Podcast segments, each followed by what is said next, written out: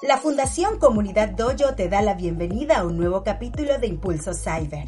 Nos preocupamos por mantenerte al día con el conocimiento sobre la ciberseguridad. Que disfrutes este episodio. Bienvenidos al episodio número 19 del podcast Impulso Cyber, un espacio para todos los entusiastas de la ciberseguridad que desean mantenerse actualizados y conocer las historias de personas eh, muy destacadas en la industria que son invitados en nuestro programa. Les saluda su anfitrión Eduardo Snape, fundador y director ejecutivo de Comunidad Doyo. Me acompaña Sheila Pérez, coanfitriona del programa. Hola Sheila, ¿cómo estás? Hola Eduardo, súper bien y lista para conversar con nuestro invitado. Y nuestro invitado de hoy, Reinier Moquete, un amigo de la casa, un emprendedor serial, fundador y CEO de cyberwater.com. Hola Reinier, ¿cómo estás? Hola Eduardo, hola Sheila, ¿cómo están?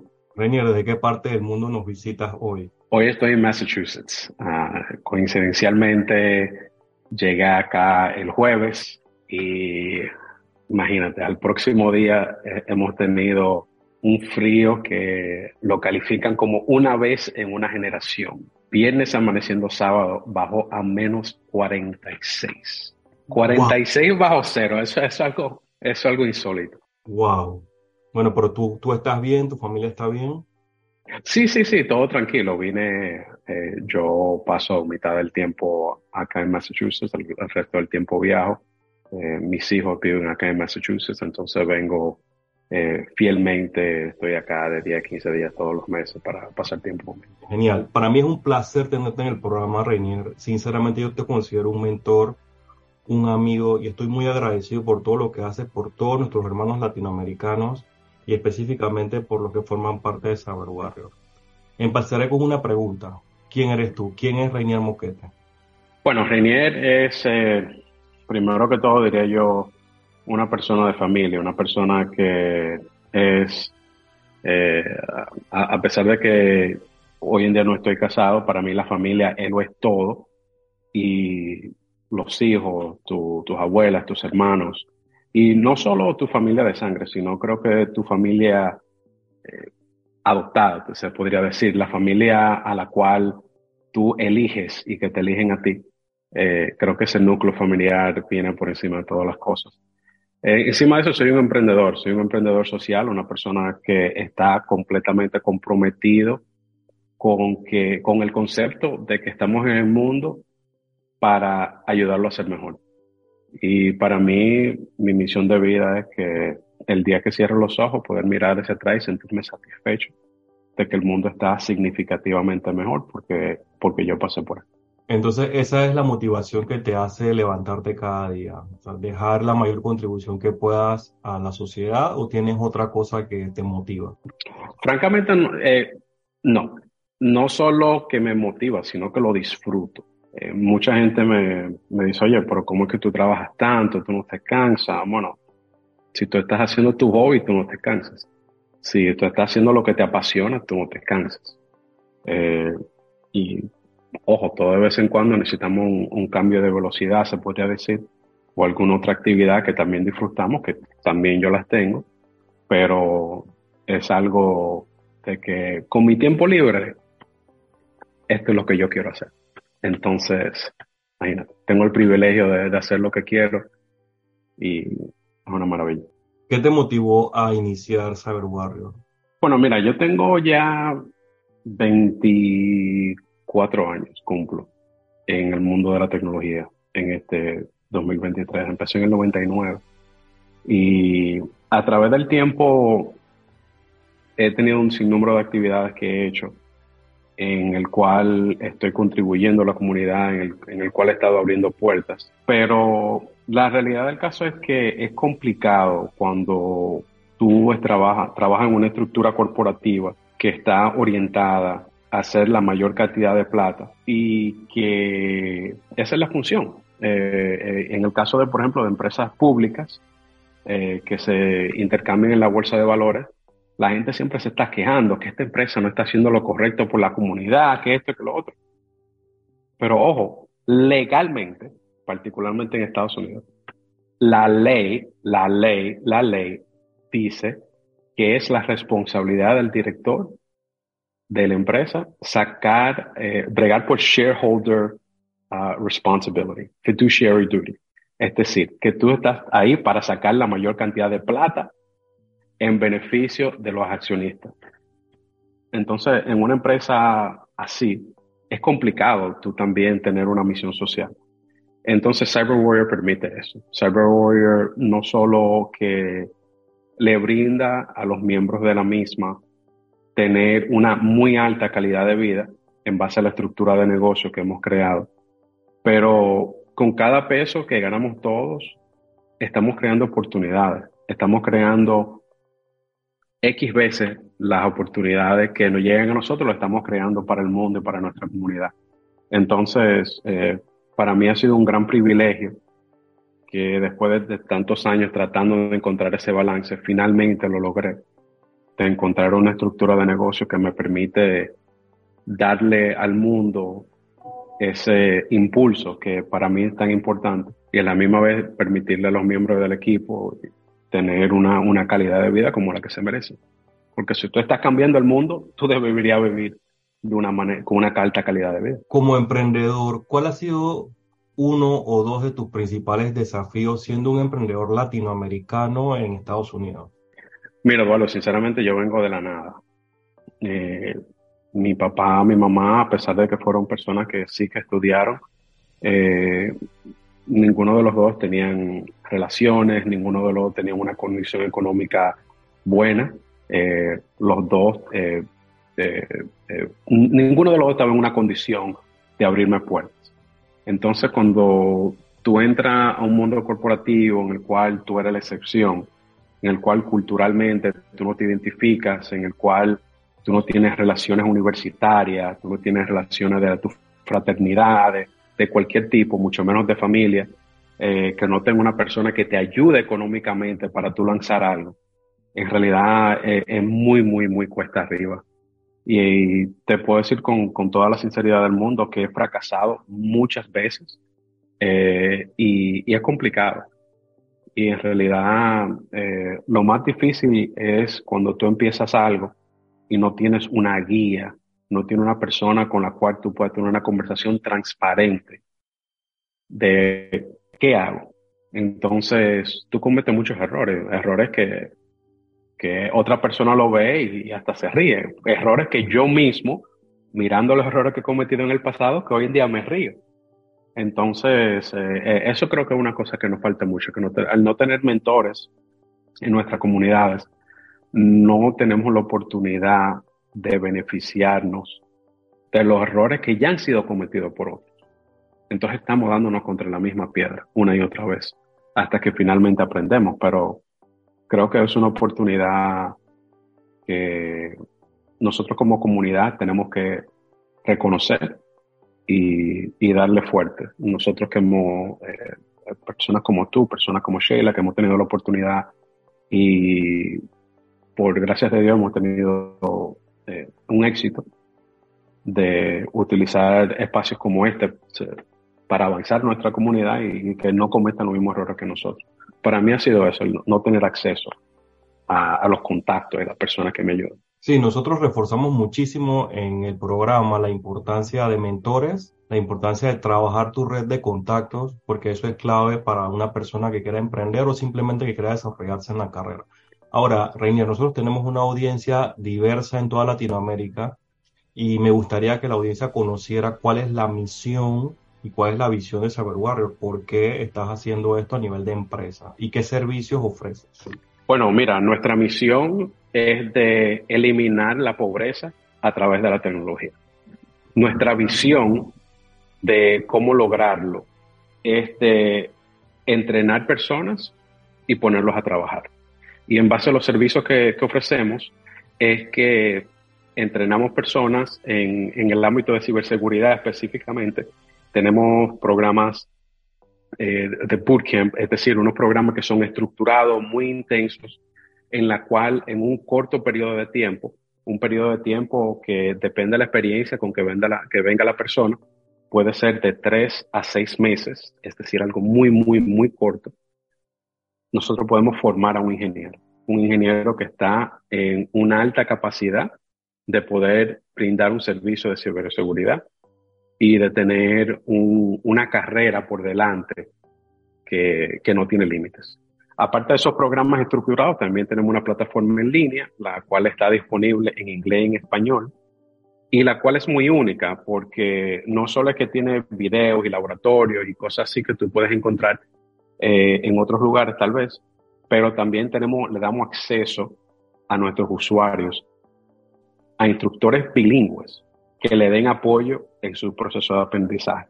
Es decir, que si tú tienes la plataforma que está en línea, que tú estás consumiendo tu propio tiempo, por encima de eso también tiene una persona en vivo que te puede responder. Y creo que es algo muy único, muy diferente. Eh, entonces, esas son algunas de las cosas que hacemos a nivel de consumidor, se podría decir. Y del ámbito corporativo, es después que estas personas están formadas, este talento ya está listo para dar servicio, pues entonces esas personas los conectamos con oportunidades de trabajo. Eh, algunas veces van directamente a trabajar con, con, una empresa con la cual está asociada con nosotros y en, en muchos casos esa persona, eh, los usuarios, los estudiantes, los egresados, vienen a trabajar para Cyber Warrior y nosotros por extensión los tercerizamos a que le den servicio a nuestros clientes, eh, usualmente en Estados Unidos, pero ahora mismo también estamos empleando a Latinoamérica. Háblanos un poco del programa de pasantías para Latinoamérica. Bueno, mira, el programa de pasantía es una oportunidad muy única. Es algo que, que óyeme, fue creado con, con, con una perspectiva, se podría decir, muy personal, en el sentido de que yo nunca tuve acceso a algo así. Yo tuve que guayar la yuca, como decimos en República Dominicana, y, y caerme de cara y, constantemente, pero no tenía una oportunidad de, de un mentor, de una persona, de un grupo de personas que estaban comprometidos con, con mi progreso. Entonces entra el programa de pasantía de Cyber Warrior, que es una iniciativa que nos permite identificar estudiantes sobresalientes dentro de Latinoamérica. Y me refiero a sobresalientes no solo desde el punto de que son muy inteligentes, de que son buenos técnicos. Encima de todo, estamos buscando personas que tienen hambre, que tienen ese compromiso, esa disciplina, de que entienden que si fuera fácil todo el mundo lo lograra. Y que tú tienes que elegir, tú tienes que elegir a qué le vamos a dedicar nuestras 24 horas, porque todos tenemos el mismo tiempo. Entonces el programa de pasantía admite un sinnúmero de estudiantes todos los meses y los capacita. Los coge y no solo desde el punto de vista técnico, pero más en el sentido de destrezas blandas, ayudándolo a tener la capacidad de entrar a un mundo corporativo, entender el compromiso que eso requiere y poder dar una calidad de servicio que, es esperada cuando ya tú llegas a las grandes ligas, se podría decir.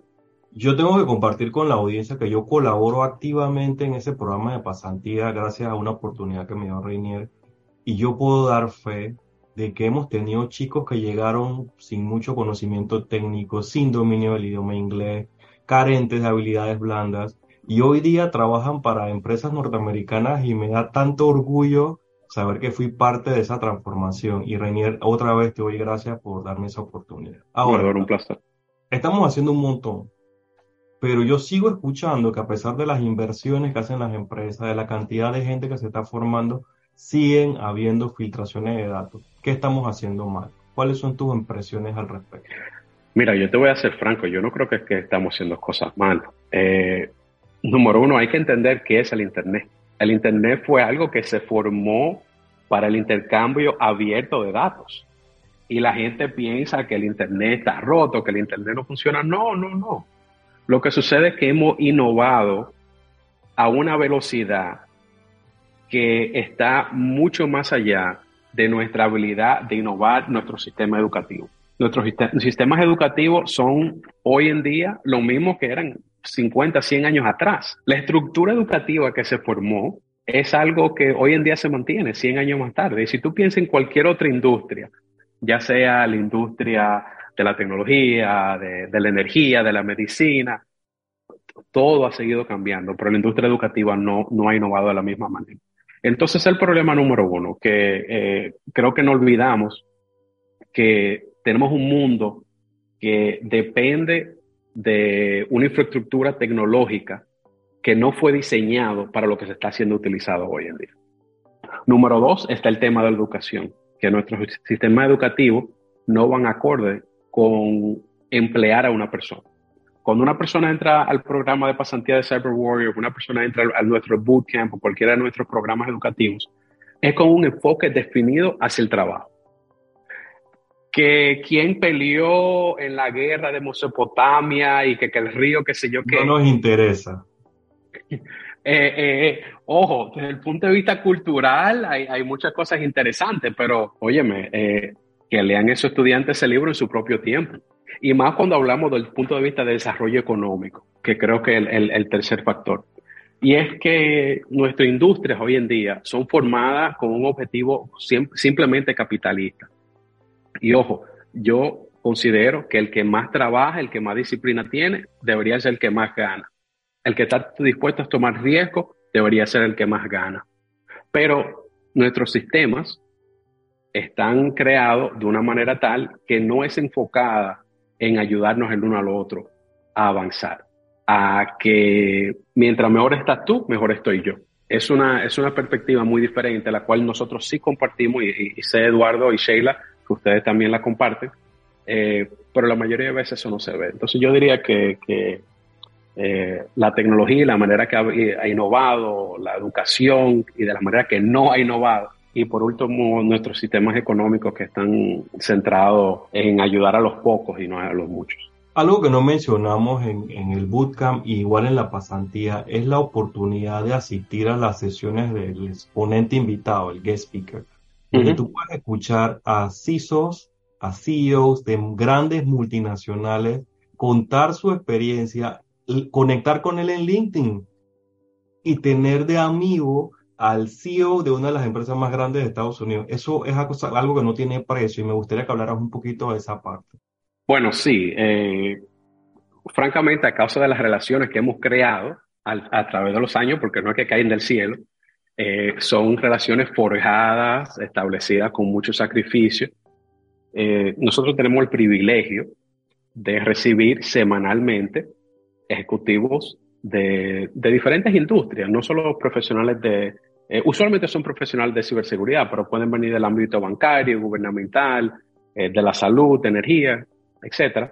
Pero son personas que tienen usualmente 20, 30 años de experiencia. Eh, hemos tenido personas que pertenecen a las 10 empresas más grandes del mundo que vienen y nos visitan. Entonces, durante 45 minutos, estas personas están narrando su historia de una manera muy única, muy personalizada, hablando de qué le ha permitido a ellos tener éxito y cuáles son las cosas que han hecho a través de su historia, ya sean positivas o negativas, para llegar a donde están y qué han aprendido, han aprendido eso. Entonces es una oportunidad muy íntima, porque no solo tú lo estás escuchando a ellos, sino que tú después tienes algunos 45 minutos más para preguntarle directamente a estas personas, cosas que son inquietudes para ti, cualquier duda que te surgió, y tú tienes la oportunidad de interactuar con esa persona y que te, te hable de su experiencia y, su, y, muchas veces la persona dice, mira, yo estoy pasando por este problema actualmente, y esta persona con un, muchas veces tenemos personas que tienen más años de experiencia que los estudiantes tienen años de vida. Y esta persona está hablando de cómo manejarían ellos eh, este problema, e, este obstáculo. Entonces, una oportunidad muy maravillosa y creo que uno de los diferenciadores que, Cyber Warrior ofrece a las personas que, pasan por nuestros diferentes programas. Yo, francamente, nunca he visto algo similar en ningún otro lado y, de ahí vienen muchas de las cosas que, estamos haciendo en Cyber Warrior, sino tener 24 años de experiencia en la industria y mirando cuáles son las cosas que faltan y específicamente creando esas brechas, creo que son las cosas que nos hacen únicos. Mira, yo veo que tú eres una persona sumamente ocupada, tienes cualquier cantidad de actividades, estás en varios emprendimientos simultáneos, pero tú tienes alguna pasión fuera del trabajo. Eh, no sé, acampas, haces bungee jumping, tienes algo así, vacaciones en Punta Cana, no sé. Eh, bueno, a sinceridad, yo viajo mucho me gusta viajar, disfruto viajar. Eh, pero francamente no es que viajo por viajar, sino que viajo como parte de lo que hago y que si voy a, cualquier lugar con el objetivo de, avanzar nuestro proyecto, pues tomo el tiempo de, conocer a nuestra cultura, ¿verdad? Y qué se está haciendo en, ese país. Eh, pero francamente, aparte de ayudar, que es lo que más me apasiona, eh, creo que es uno de los retos más grandes que podemos tener, está también el hecho de que para mí, para mí, lo que yo hago, yo lo disfruto tanto que yo cuando le dedico tiempo libre a algo, mayormente lo que hago es leer. Y leo sobre qué puedo hacer para mejorar constantemente. Eh, no solo en cualquier hazaña eh, corporativa que esté tratando de lanzar, sino también como persona, cómo yo crezco como persona, eh, cómo me puedo hacer más humilde, cómo me puedo hacer más fuerte contra la adversidad, cómo constantemente puedo eh, estar dispuesto a enfrentar, a enfrentar nuevos retos, sabiendo que en la gran mayoría de veces voy a tener un fracaso, pero que no es un fracaso, sino que es parte del proceso. Entonces yo diría que ese consumo de información que me ayuda a mí a alcanzar mi objetivo, es posiblemente la segunda cosa a la cual yo le dedico más tiempo. Y una de las cosas que, entre tantas cosas que he aprendido de Reinier, es pensar en grande. O sea, Reinier se pone unas metas que cuando las escuchamos y que wow, y cada vez nos acercamos más. Oye, eh, el día tiene 24 horas. Todos tenemos 24 horas. Entonces, si tú lo piensas desde ese punto de vista y tú ves las personas que han tenido la oportunidad de cambiar el mundo, la única gente que cambia en el mundo son los locos. El loco es que cambia el mundo. El que es lo suficientemente loco, el suficientemente audaz para creer que sí es posible. Y, creo que fue, que, fue Nelson Mandela que dijo que todo es imposible hasta que alguien lo logra. Entonces, si vas a pensar, piensa en grande. Sí, si vas a ayudar a mil, es el mismo esfuerzo para ayudar a diez mil, el mismo esfuerzo para ayudar a cien mil, el mismo esfuerzo para ayudar a un millón. Y eso lo aprendí de ti y te agradezco. Ojo, requiere un poquito más de pensar, francamente, requiere un poquito más de paciencia, ¿verdad? Porque muchas veces estamos acostumbrados a hacer cosas de cierta manera. Eh, y otra cosa también que requiere, y, creo que aquí es lo difícil muchas veces, eh, yo aprendí esto temprano, es que algunas veces, por ejemplo, tú tienes que matar a un indio para salvar la aldea. Eh, aprendí yo de uno de los mentores míos. ¿Y qué significa eso? Significa que algunas veces tú tienes que decidir a qué tú le vas a dedicar el tiempo, qué iniciativa vas a tomar y vas a perseguir, pero entendiendo que no vas a poder ayudar a ciertas personas porque no van a poder encajar en el sistema que tú estás tratando de crear. Pero de la única manera que se hace un cambio global, un cambio que impacta a millones de personas, es pensando en sistemas, sistemas de cambio. La única manera de lograr algo a escala es pensando en sistema de cambio. Si tú estás en, de uno a uno, forget about it. Eso, no, no tiene escala, eso no, no, es sostenible con el tiempo. Sí, gracias por esas respuestas, ¿no? Y definitivamente, eh, yo también soy la que dice que no hay fracaso, sino que uno falla y continúa con experiencias. Así que uno vuelve a, a iniciar, pero con más experiencia. A ver, voy a hacerte unas preguntas un poco. La verdad es que tú, si definitivamente tienes una historia de apoyo a la comunidad y asimismo, Cyber Warrior es benefactor de la Fundación Comunidad Dojo. ¿Qué significa para ti apoyar a una fundación como la nuestra? En la unión está la fuerza. Entonces, se trata de que si yo identifico personas que están, tienen la misma misión que yo, la pregunta es cómo podemos trabajar juntos para que esa misión avance a la mayor escala posible. Entonces, eh, Creo que con ese pensar que apoyo iniciativas como esta, con ese pensar que estoy constantemente buscando personas que quieren unirse a lo que estamos haciendo nosotros, ¿verdad? Porque ya nosotros tenemos cierta, eh, cierto impulso. Entonces, en la unión está la fuerza. Eh, estoy en, en, paso mucho tiempo acá en el estado de Massachusetts. Massachusetts es un estado que tiene más ONG que cualquier otra parte de los Estados Unidos. O sea, es increíble la cantidad de ONG que hay, acá. Y yo tengo muchos años trabajando en ese mundo de, de ONG Y una cosa que sí he aprendido es que muchas veces las personas tratan de empezar cosas nuevas, tratan de fundar organizaciones nuevas en vez de apoyar lo que ya existe, lo que ya está en movimiento. Entonces, requiere un esfuerzo, algo tan simple como un website. Tienen que montar un website. Oye, y ese website está montado en tal lugar. Y no se trata de que sea fácil o no, se trata de que tú estás utilizando tiempo que puede ser utilizado a este nivel para tú comenzar desde aquí. ¿Por qué? Entonces, sí, creo que es importante apoyarnos el uno al otro, pero de igual manera siempre pensar de manera estratégica de cómo avanzamos lo que queremos avanzar. Excelente. También Eduardo me comentó que tienes tú una fundación, la Fundación Cyber Warrior. Háblanos del propósito de esa, de esa fundación que tienes. Bueno, mira, en nuestro modelo de negocio nosotros cobramos a los que pueden pagar y le damos educación gratis a los que no. Entonces la fundación nos permite hacer eso. La fundación nos permite eh, hacer inversiones que dentro de un ámbito comercial en realidad no tienen, no tienen una base, porque si tú tienes un negocio, para que ese negocio sea sostenible, tiene que tener cierto margen, tiene que tener cierta, cierta eh, eh, uh, profitability, tiene que tener ciertas ganancias, ¿verdad? Y hay muchas cosas que comercialmente no tienen sentido cuando tú tienes ese, ese deseo de ayudar. Entonces ahí viene la fundación. La fundación nos da ese vehículo por el cual podemos apoyar eh, iniciativas que tal vez comercialmente no son viables, pero que sí van acorde con nuestra misión. Entonces, eh, de esa manera es que la fundación está ahí para ayudarnos a ampliar el impacto que tenemos. Sí, y cuéntanos algo, vamos a hablar un poquito de toda esa, esa ruta o ese mapa que llevan las personas que se que buscan pues iniciarse en cyber. Hablemos de certificaciones. Según tu experiencia, son importantes? Eh, ¿Cuáles serían las recomendadas para aquellos que están iniciando el camino en cyber?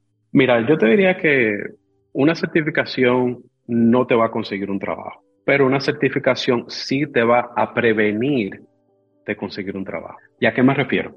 Van a haber muchas empresas que como un punto de entrada van a poner una certificación como un requerimiento. Eh, años atrás y, hoy en día aún hay empresas que sin un título universitario no te permiten eh, ser considerado como un empleado en su empresa.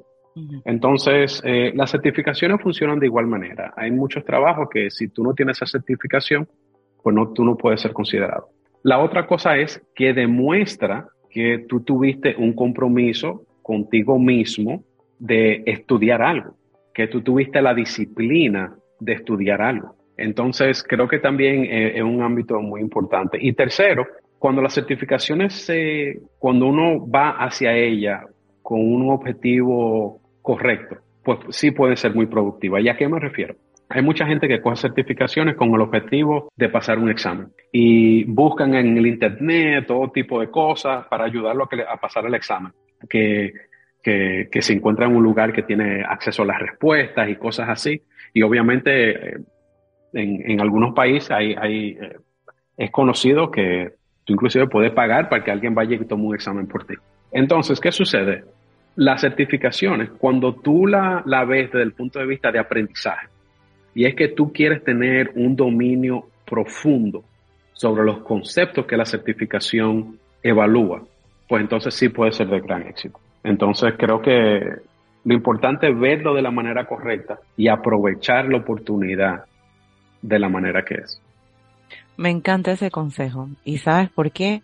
Porque nosotros vemos que continuamente hay personas que sí, o sea, se dedican una semana a estudiar algo y sacan una certificación el fin de semana, luego la otra semana y sacan otra y no necesariamente significa que han absorbido la información de la manera eh, adecuada y que pueden implementarla, ¿no? Es, es importante eso que acabas de decir. Ahora. Y ojo, Sheila, perdona que te interrumpa, te, voy a ampliar eso. Eh, con franqueza, la gente dice, bueno, yo necesito la certificación para avanzar en mi trabajo, en esto y aquello. Ojo, si tú lo ves desde ese punto de vista, cuando tú llegues al, trabajo, tú no te vas a poder desempeñar de la misma manera de que si en vez de tú coger ese, estudiar por esa certificación una semana, tú lo hubieras hecho dos semanas, no solo porque si estaba preparado para coger el examen o no, sino para tener la profundidad pues tú a la hora de llegar al, al empleo, tú vas a poder desempeñarte y crecer dramáticamente más rápido que no se trata de tener un papelito y tener ciertas insignias después de tu nombre, se trata de tú poder crecer personalmente, económicamente, para el beneficio tuyo y de tu familia, ¿verdad? Entonces hay mucha gente que, que lo ven de la manera incorrecta y no entienden que el objetivo en realidad es crecer profesionalmente, no el papelito. Así es. Tienes toda la razón allí. Y bueno, ahora hablamos, ya hablamos de la parte técnica, ¿no? De las certificaciones. Me gustó mucho lo que hablaron al inicio, en el que ustedes también desarrollan o buscan desarrollar esas habilidades blandas, humanas, en todos los chicos y las personas que llegan a Cyber Warrior. Comparte con la audiencia qué papel juegan esas habilidades humanas para un profesional de ciberseguridad en lo que tu número, acabe? Lo número uno. Eh, te puedo decir con certeza que la persona que más éxito tiene no es el mejor ingeniero, no es el que más sabe. A final de cuentas, lo que importa es que una persona tenga la habilidad de utilizar esos conocimientos en beneficio de la empresa y para que eso suceda, tú tienes que colaborar tú tienes que trabajar con otros, tú tienes que poder vender tus ideas, tú tienes que poder expresarte, tú tienes que poder pararte frente a un grupo de gente, ya sea presencial o virtual, y comunicarte. Tú tienes que manejar conflictos, porque yo puede que tenga una idea, Sheila va a tener otra, Eduardo va a tener la otra. Y todos, que somos los tres personas inteligentes, tenemos nuestro punto de vista. Y cada uno va a, a pelear, se podría decir, por presentar su idea y, que esa idea sea la adoptada. Bueno, yo tengo que tener la habilidad de, número uno, escucharte, porque el objetivo es encontrar la mejor idea, no de que se acepte la mía, sino encontrar la mejor idea. Entonces tengo que escucharte para entender, no con el objetivo de de, darte una respuesta, sino con el objetivo de entender y que si llega un punto en el cual tenemos algún desacuerdo, poder hablar del tema. Y ese tipo de cosas, eh, esa destreza blanda, diría yo que es posiblemente la más importante en un ámbito laboral. Sí, correcto. me gustó eso de no tener yo que imponer porque algunos llegamos con mucho conocimiento y lo que queremos es decir, yo tengo el conocimiento y yo te voy a enseñar y yo te voy a decir por dónde es el camino, no, no necesariamente. Otra de esas habilidades que necesitamos nosotros es para comunicarnos tener un segundo idioma, el idioma inglés, que para muchos eh, latinos se hace como una limitante. Eh, se tiene miedo de empezar a aprenderlo.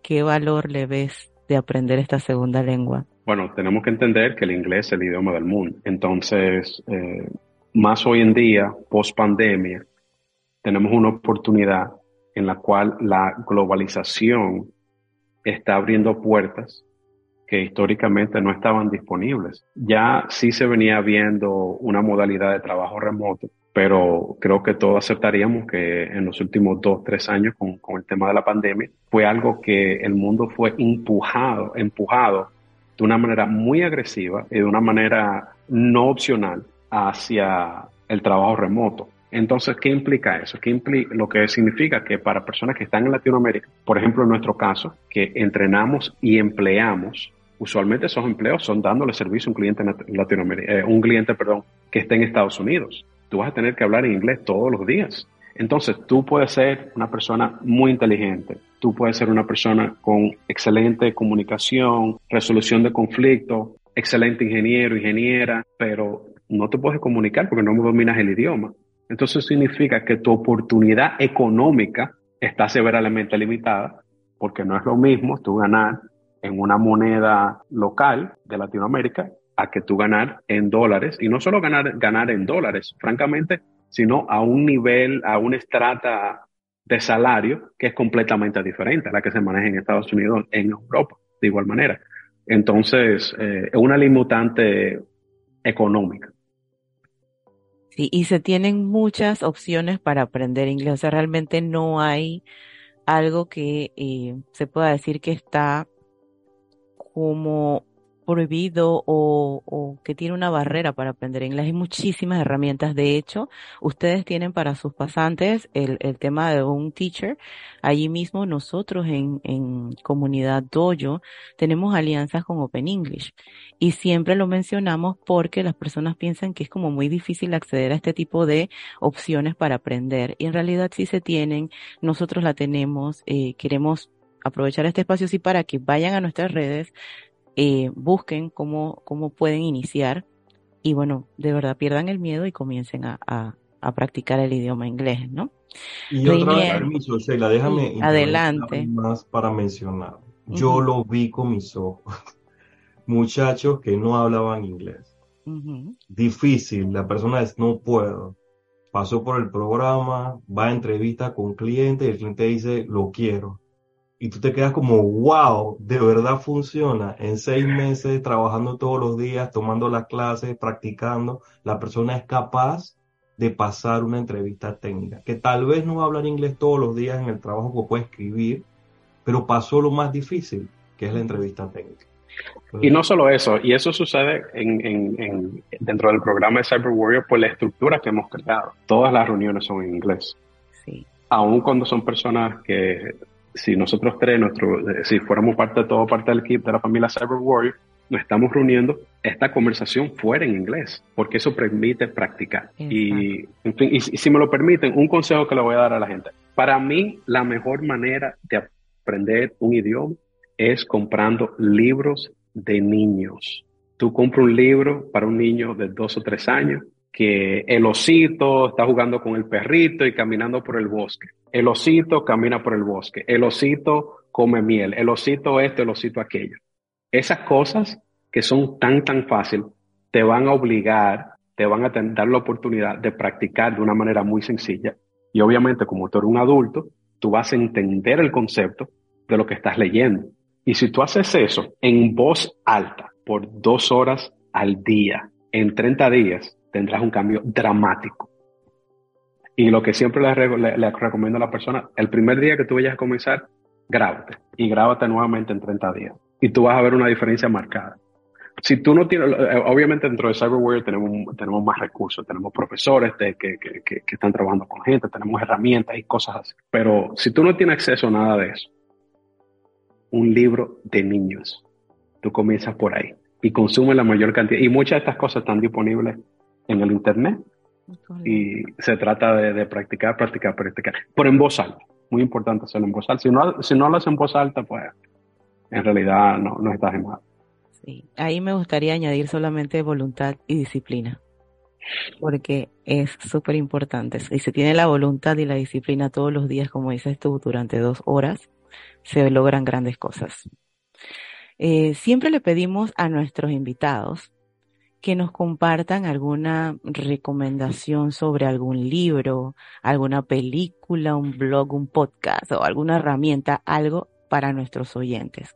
¿Qué nos puedes compartir? Eh, mira, te puedo compartir eh, dos libros. Eh, uno se llama Grit, um, G-R-I-T, G-R-I-T, que para mí es un libro tremendo francamente no, he encontrado una traducción directa a esa palabra, pero esencialmente es una combinación de perseverancia, disciplina y de una persona que está comprometida con una meta. Eh, ese libro te habla del hecho de que las personas que mayor éxito tienen en el mundo son personas que se comprometen con un objetivo a través del tiempo. Eh, no un año, no dos, sino diez años con el mismo objetivo. Y a pesar que el camino puede que cambie, la estrategia puede que cambie, tú sigues con el mismo norte. Y cuando tú logras eso y tienes esa disciplina, esa perseverancia, pues tú tienes éxito. Eh, hay, otro libro que se llama Atomic Habits eh, y ese libro te habla de tus hábitos, ¿verdad? Hábitos es el sinónimo de la excelencia. Si tú tienes buenos hábitos y tú tienes consistencia con lo que estás haciendo día a día, y no solo que, que, que, tú sabes que es lo correcto, sino que tú te condicionas a hacer ciertas cosas, también vas a tener éxito. Eh, ojo, usualmente esas cosas son eh, ajenas a nosotros y son cosas que no estamos acostumbrados a hacer y son cosas que van en contra de muchas de las cosas que hemos aprendido desde niños, de muchos de, los hábitos que hemos desarrollado con el tiempo. Entonces, no, no que es fácil, pero como dije al principio, si fuera fácil, todo el mundo lo lograra. Si el éxito fuera fácil, todo el mundo lo lograra. Cyberguardo tiene un plan para expandir sus operaciones a Latinoamérica y ha escogido a Panamá como uno de esos países donde va a operar. Y para eso, este año, o sea, en marzo tú vas a estar aquí en Panamá por el Congreso de Ciberseguridad y Prevención de Fraude que organiza la Asociación Bancaria en un rol de sponsor platino. ¿Nos puedes contar por qué Panamá eh, por qué van a participar en, evento, en este evento y qué pueden esperar los participantes. Sí, claro. Bueno, número uno, Panamá es el centro bancario de Latinoamérica. Eh, es algo que eh, mundialmente conocido. Entonces, para nosotros es un privilegio tener la, la oportunidad de, presentar nuestro mensaje y nuestra visión. Nuestra visión de que la ciberseguridad es una estrategia del desarrollo económico de nuestra región. Entonces, eh, vamos con el objetivo de conectarnos con otros líderes de industria dentro de Panamá y a nivel regional que comparten esa visión y que quieran unirse a nosotros para enaltecer la oportunidad económica que tiene Latinoamérica para expandir. Eh, históricamente, el proveedor de tecnología del mundo ha sido la India. Bueno, hoy en día la India tiene una escasez de un millón de profesionales de ciberseguridad. A nivel global hay cuatro millones de, vacantes. Entonces, cuando el proveedor del mundo tiene sus propias necesidades internas, ya no puede estar eh, supliendo ese servicio, ese, capital humano. Latinoamérica tiene una oportunidad excelente de llenar esa brecha global que existe. Eh, tenemos la cercanía al mercado número uno del mundo, que es los Estados Unidos. Tenemos eh, una eh, horas, de, horas del día, el, time zone, el cual es el mismo con Estados Unidos. Y tenemos una afinidad cultural que es muy única. No hay ninguna otra región que tenga una afinidad cultural más que, que, que Latinoamérica. Todos tenemos un familiar, un primo, hermano, un tío, qué sé yo, que esté en Estados Unidos. Entonces, eh, es una oportunidad muy única y por eso estaremos en Panamá con el objetivo de comunicar lo que estamos haciendo y encontrar colaboradores con los cuales queramos trabajar. Eh, no solo del punto de vista académico, sino también como proveedor de servicios de ciberseguridad. Porque creo que es importante entender eso, que para que nuestro modelo funcione, de un lado estamos educando y de otro lado estamos dando servicios de consultoría a empresas que tienen esa necesidad.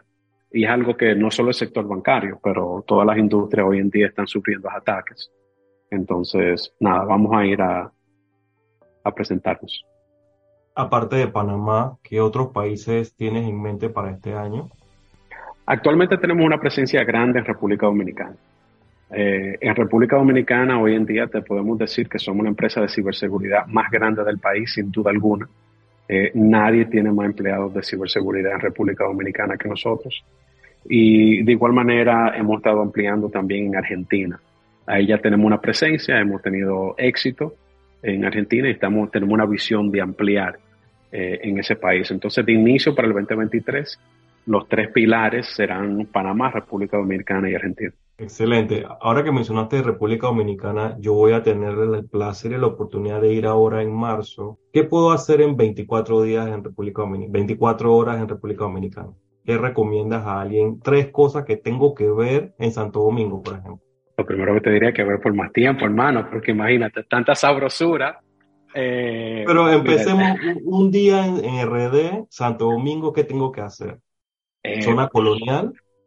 Eh, sí, no, mira, el lema, el lema del país es que República Dominicana lo tiene todo. Y, y es una realidad, porque tiene tanta diversidad, tanta diversidad de ecosistemas, de experiencias que tú puedes vivir. Eh, si vas a Santo Domingo, diría que sí, la zona colonial es algo, eh, la primada de América, es algo que tiene un aspecto cultural para nuestra región que es indiscutible y francamente tú te puedes pasar el día entero conociendo eso. Eh, pero aparte de la zona colonial, creo que es importante también disfrutar algunos de los, de los restaurantes que hay en, el país. Eh, eh, Santo Domingo tiene, tiene muchos. creo que la gastronomía que se viene desarrollando es muy, muy emocionante. Y nada, y creo que también debería darte una vuelta por alguna, en tu caso en particular, por alguna de las universidades con las cuales colaboramos. Eh, nuestros amigos en el ITLA, nuestros amigos en INTEC, nuestros amigos en, en Unicaribe. Eh, todas son universidades con las cuales tenemos una colaboración estrecha y con la cual eh, tú sabes que tenemos pasantes e empleados que, que han pasado por ahí y que están ahí aún todavía terminando sus carreras. Entonces, sé que los chicos y las chicas estarán muy, muy orgullosos de conocerte en persona, Efectivamente, yo voy a ir a INTEC el sábado 4 de marzo, así que por ahí me, esperen. esperen. Ahora te voy a dejar con Sheila que te va a hacer un par de preguntas directas. Suerte con eso. Y espero que hayas tomado notita, Eduardo, porque te dio varios lugares. bueno, sí, vienen las cinco preguntas directas para Reinier Mosquet. A ver, Reinier, un poco para conocer un poquito más de ti. En vacaciones, ¿cuál sería el tipo de destino que te gustaría? ¿Montaña, playa, o te gusta la ciudad? ¿O te gusta simplemente playa? Le encanta, bueno, sí, me imagino, me imagino con esas playas hermosas. A ver, una más. Yo sé que a ustedes los chicos les gusta la cerveza, les gusta el vinito, les gusta algo un poquito más fuerte, pero en la mañana, ¿eres una persona de café o de té? Café. Café, café como la gasolina de inicio. Café, eso me recuerda, desde niño me recuerdo yo mi, mi, mi, abuela con ese café, entonces esa, ese aroma eh, un poco nostálgico. Reinier, ¿y café normal o estás en la onda de los cafés de especialidad? Eh, no, yo en realidad soy, soy muy tradicional. Eh, mi cafecito, mi cafecito Santo Domingo, con el cual es que culturalmente eh, ah, tiene muchos años República Dominicana, pero eh, me encanta conocer eh, cafés nuevos. Entonces, si tienen alguna recomendación, pues sería un placer. Por supuesto, Café Geisha de aquí de Panamá, número uno en el mundo. Así ah, bueno, pues te voy a llevar uno. Sí, y cuando venga acá también podemos hacerle una, un tour. A ver, ¿cuál es tu comida favorita? ¿Qué te gusta comer? Así que es esa lo que te gusta. Mangú. Fíjate que hoy desayuné mangú, me encanta mi mangú, pero para mí arroz, habichuela y carne. Eso es lo que en República Dominicana le llamamos la bandera. Yo con eso, si yo no como arroz, habichuela y carne, yo no comí. A ver, ¿qué es mangú? Cuéntenos. Mangú es una delicia, delicia, delicia, oriunda de nuestro país. En resumen, es un puré de plátano. Eh, entonces, pero preparado de cierta manera, no solo eh, eh, conlleva un poquito de, la misma agua con la cual tú hierves el plátano, así que tú pones plátano a hervir, plátano verde, plátano verde muy importante, lo pones a hervir con un poco de sal y después entonces lo saca de esa agua y, haces un puré. Y tienes que medir entonces la cantidad de, de agua que le vas echando y la cantidad de, sal que recibió. Y por último, ya después que está hecho, le echa un poquito, poquito, poquito de aceite de oliva. Mm, llevamos la receta. los peloteros dominicanos lo ah. aducen a mangú. Este. bueno, nos llevamos la receta ahí bien anotada porque la describió perfecta. A ver, gracias por eso. Reinier, ya nos hablaste de esa, ese objetivo que tú tienes para la vida y, y, tu visualización de cuando ya no estés aquí. En resumen, ¿cuál sería ese legado que quisieras tú dejarle a la sociedad? Me gustaría establecer a Latinoamérica como un líder en el ámbito de la tecnología. Gracias. Y bueno, por último, hay una pregunta allí que a veces como que temblamos al que cuando nos las preguntan. ¿Cuál es tu mayor temor? A no llegar a cumplir ese legado. Cerrar los ojos a los ochenta y pico de años, 90 años, sea cuántos años que me regale Dios, y no haber cumplido eso en vida, en vida.